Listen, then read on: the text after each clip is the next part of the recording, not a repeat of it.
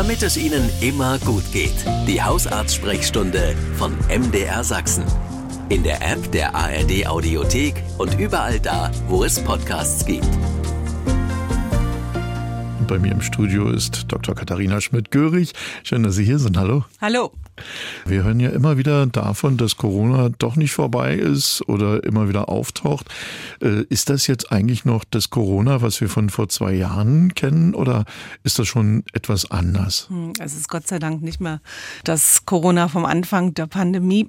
Das, was wir jetzt sehen, das sind in der Regel doch typische Erkältungsinfekte, grippale Infekte, wobei wir jetzt aber auch schon so die ersten äh, Schwerkranken auch in unserer Praxis oh. hatten. Also Corona ist nicht vorbei. Es ist eben nicht mehr so pandemisch und es ist nicht mehr ganz so gefährlich wie wie am Anfang, weil wir mittlerweile eine gewisse Immunität erreicht haben. Aber man sollte es nicht auf die leichte Schulter nehmen.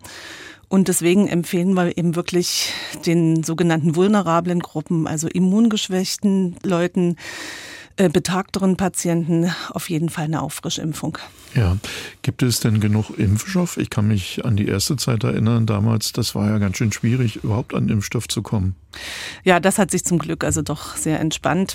Ähm, die Lieferungen müssten eigentlich für alle ausreichend sein. Es gibt eher so ein paar logistische Probleme, weil es eben leider immer noch keine Einzelimpfstoffe gibt. Und dadurch ist es so für die impfenden Kolleginnen und Kollegen immer mit einer gewissen Planung zu verbinden, also anders als Grippeimpfungen, die sehr, sehr unkompliziert gehen. Mhm. Und wie ist das, wenn man schon mal Corona hatte? Äh, kann man das wiederbekommen oder ist man immun wie bei anderen mhm. Infektionen? Ja, leider ist es wie mit so anderen, äh, vor allem Atemwegsviren. Man entwickelt zwar eine gewisse Immunität, kann sich aber mit jeder Variante theoretisch und praktisch neu infizieren, so wie wir eben immer wieder eine Influenza bekommen können. Das liegt daran, dass es eben ein sehr, sehr anpassungsfähiges Virus ist, und unser Immunsystem auch lernt, aber sozusagen sich immer wieder mit neuen Varianten auseinandersetzen muss. Und das heißt, wir haben eine gewisse Grundimmunität, aber es schützt uns leider nicht vor Reinfektionen. Ja, wäre das eigentlich gut, jetzt schon wieder die Mund-Nase-Maske äh, ständig zu tragen? Ähm, es empfiehlt sich auf jeden Fall, wenn man so länger in Räumen ist, wo auf jeden Fall andere infizierte Menschen sein können. Also gerade Patienten in Arztpraxen würde ich wirklich ans Herz legen, schon wieder eine Atemmaske aufzusetzen. Also unsere Infektpatienten machen das freundlicherweise ganz tapfer von sich aus und äh, gerade wenn man vielen Bus und Bahn unterwegs ist, appelliere ich vor allem auch an die, die einen Infekt haben, egal ob Corona oder was anderes, Masken schützen und man schützt vor allem sich und die anderen. Ja, ein Stück weit haben wir uns ja auch schon dran gewöhnt gehabt, damals zumindest. Und hier fragt eine Hörerin, äh, woran man ein gerissenes oder angerissenes Zungenbändchen erkennt und muss eine kleine Verletzung des Zungenbändchens unbedingt behandelt werden. Geblutet hat es nicht. Es ist nur eine kleine rote Stelle zu sehen, wenn sie vorm Spiegel steht. Das ist jetzt so aus der Ferne gar nicht so einfach zu beantworten. Also ähm, so Zungenbändchen werden manchmal verletzt, wenn man zum Beispiel einen Fahrradunfall hat oder irgendwie ungünstig mit dem Gesicht irgendwo aufgeprallt ist. Es so. kann auch mal, äh, wenn man mal eine komplizierte Zahnbehandlung hatte, auch da kann das Zungenbändchen mal ein bisschen irritiert sein. Ähm, normalerweise macht das eigentlich nicht allzu viel aus. Also auch funktionell ist das äh, nicht zwingend unbedingt erforderlich. Da gibt's aber anatomisch sehr unterschiedliche Varianten. Sollte die Hörerin wirklich Beschwerden haben, dann würde ich empfehlen, das mal mit dem Zahnarzt oder vielleicht mal mit einem HNO-Arzt zu besprechen. Aber es ist erstmal kein Grund zur Sorge. Normalerweise heilt es auch von alleine. Ja, das ist auch schon mal eine halb gute mhm. Nachricht. So, dann kommen wir zur nächsten Frage. Hier hat sich eine junge Mama bei uns gemeldet. Sie hat zwei Kinder. Äh, die muss sie sehr viel tragen, weil die noch kleiner sind. Seit einiger Zeit äh, schlafen ihr immer die Hände ein. Manchmal ist es die linke, manchmal die rechte. Neulich, äh, da war es ganz extrem schlimm. Da hatte sie sich mal auf die Couch gelegt und da war alles weg, so richtig taub. Der Nacken ist zudem sehr verspannt und sie fragt sich erstens, wo kommt's her mhm. und wie kriegt sie es wieder los? Ja, das ist was, was leider etliche Frauen in der Schwangerschaft, manchmal auch in der Stillzeit und häufig danach noch beschäftigt. Das klingt ähm, aus der Ferne ein bisschen nach zwei Problemen. Also zum einen so typisch junge Frauen oder Frauen, die immer alles im wahrsten Sinne des Wortes am Halse haben. Sprich also wirklich Halswirbelsäulen und Schulter-Nackenverspannungen. aber auch häufig in der Schwangerschaft entstehen, das sogenannte Karpaltunnelsyndrom sozusagen in den Handwurzeln, wo unsere Nerven, die die Hände versorgen, durchgehen, es zu Engstellen kommt oder zu einer Druckbelastung und dass da eine Nervenschädigung sein kann. Das sollte sie mal mit ihrem Hausarzt besprechen. Das kriegt man relativ einfach neurologisch geklärt. Bei fortgeschrittenem Leiden muss das operiert werden, ein kleiner Eingriff, handchirurgisch. Ansonsten kann man hier sehr viel physiotherapeutisch machen, insbesondere wenn das Problem so von der Halswirbelsäule ausgeht. Danach klingt es auch ein bisschen. Und eine Frage aus Chemnitz von einem Hörer haben wir reinbekommen.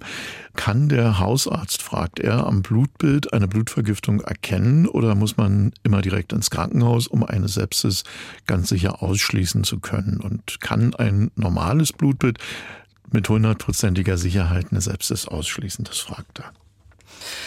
Ähm, das kommt ein bisschen auf die Werte drauf an, die bestimmt worden sind, aber man kann schon in einem Blutbild auf jeden Fall eine drohende Sepsis oft erkennen. Ähm, kommt noch dazu, dass es dem Patienten mit einer beginnenden Sepsis in der Regel hier auch körperlich oder im Allgemeinzustand schlecht geht. Es gibt so klassische Kriterien. Im Blutbild erkennt man das äh, insbesondere an Entzündungswerten. Das ist ein sogenannter CRP-Wert. Das ist ein, ein Eiweiß, das sehr schnell reagiert und sehr schnell ansteigt bei vor allem bakteriellen Entzündungen. Das kann zumindest der Hausarzt auf jeden Fall feststellen. Man kann andererseits auch relativ sicher eine Blutvergiftung, eine sogenannte Sepsis ausschließen, wenn dort alles in Ordnung ist und wenn es dem Patienten eigentlich gut geht. Wenn allerdings dann tatsächlich sowas, also so Alarmzeichen sind, so hohes Fieber, eine Pulsbeschleunigung, also ein hoher Puls, äh, Kreislaufprobleme, dann kann unter Umständen auch eine schnelle Einweisung notwendig sein. Dann haben wir eine Frage einer Hörerin aus Radeberg reinbekommen. Sie fragt für ihren Papa, der ist 61 Jahre alt. Durch eine Milzruptur ist die Milz entfernt worden. Und sie fragt, was das jetzt für sein weiteres Leben bedeutet. Welche Funktionen könnten jetzt fehlen, die durch das Fehlen der Milz von anderen Medika äh, durch Medikamente zum Beispiel übernommen werden müssen? Hm. Also die Milz ist äh, ein Organ, was insbesondere in der äh, Immunologie, also mit unserem Immunsystem mhm. zu tun hat. Es dient auch dazu, so überschüssige, überalterte rote Blutkörperchen abzubauen. Äh, es speichert bestimmte Arten und bildet auch bestimmte Arten der weißen Blutkörperchen, insbesondere die sogenannten Lymphozyten und äh, die Monozyten. Man kann äh, ohne Milz leben, also die Funktion der Milz kann von anderen Organen übernommen werden, also insbesondere von Knochenmark und Leber. Aber Menschen ohne Milz haben eine gewisse Immunschwäche. Deswegen ist es ganz wichtig, nach so einer Operation oder für Menschen ohne Milz, dass die eine bestimmte oder noch andere Arten von Impfungen bekommen, also die Standardimpfungen. Das kann man nochmal äh, separat nachlesen, sollte unbedingt durch die Ärzte veranlasst werden. Zum Beispiel werden auch hier Erwachsene gegen bestimmte Hirnhautentzündungskeime, also Meningokokken, Pneumokokken und verschiedene andere Keime geimpft die nicht so zur Standardimpfung bei Erwachsenen gehören. Also das ist ganz wichtig, weil da solche Patienten gefährdet sind. Und generell äh, gehören solche Patienten auch äh, zu den Immungeschwächten. Das heißt, hier würde ich zum Beispiel wirklich auch unbedingt Grippeimpfung und auch eine Corona-Impfung empfehlen. Dann haben wir hier noch eine Frage. Da hat eine Hörerin beim Zubereiten von äh, Hühnerfleisch sich geschnitten und hat trotzdem das Fleisch berührt und jetzt hat sie Angst, dass da irgendwelche Keime in die Wunde kommen können. Ein Tag danach, also ist das gestern passiert, ist aber noch nichts zu sehen, also keine Rötung oder sowas, sondern eben nur die Reste einer kleinen Schnittwunde. Sie hatte das dann abgewaschen und mit dem Pflaster abgedeckt. Muss sie damit mal zum Arzt oder kann man sagen, alles gut, ja. Nein, ich glaube, das ist jetzt einer dieser harmlosen Küchenunfälle. Also bei Geflügelfleisch generell ist allerdings zu beachten, das sollte man definitiv nicht roh essen, mhm. äh, weil das doch häufig keimbelastet ist. Also gerade Hühnerfleisch, ähm, Enten, sonstiges Geflügelfleisch sollte auf jeden Fall immer durchgebraten sein. Bei einer Schnittwunde, also bei einer kleinen Schnittwunde mit oberflächlicher Verletzung ist, also sollte man mal gucken, ob der Tetanusschutz noch aktuell ist. Aber ansonsten keine Sorge. Also wenn was infiziert wäre, dann würde sich das jetzt schon zeigen. Bei mir im Studio ist Dr. Katharina Schmidt-Görig. Es geht um ihre Gesundheit. Und da haben wir eine Frage hier reinbekommen von einer Hörerin aus Kleinschachwitz. Sie macht zurzeit eine Chemotherapie und hat eine auf den ersten Blick komisch klingende Frage. Das hat sie aber geschrieben. Das ist nicht meine Bewertung. Vor zwei Tagen nämlich ist bei ihr ein Vogel reingeflogen. Ein kleiner Sperling durchs angekippte Fenster. Der war so 2,50 Meter entfernt, auch nicht lange drin, zwei Minuten. Äh, ist da eine Ansteckung möglich, zum Beispiel mit der Papageikrankheit oder durch Federstaub? Sie fühlt sich auch ein bisschen komisch seitdem und wüsste gern, ob sie das beobachten soll oder zum Arzt muss. Hm. Also ich kann das wirklich gut verstehen, dass man, wenn man so unter einer Chemotherapie ja. ist, wirklich einfach auch Angst hat, weil man ist natürlich wirklich immungeschwächt und überhaupt in keinem, normalerweise in keinem besonders guten Zustand. Also von daher von hier erstmal gutes Durchstehen und gute Besserung. Aber machen sich keine Sorgen. Also bei so einem entfernten Kontakt, ohne Körperkontakt, ohne irgendwie einen längeren äh, Atemwegsbezug, ist hier eine Infektion also nahezu ausgeschlossen, so wie es die Hörerin geschildert hat. Was anderes wäre, wenn sie jetzt zum Beispiel wirklich Papageienzüchterin wäre und also mit den Exkrementen und mit den Federn unmittelbar viel zu tun hätte. Aber so ein kleiner Sperling mal im Zimmer, da passiert nichts Schlimmes. Also war es zwar ein großer Schreck, aber nicht so schlimm.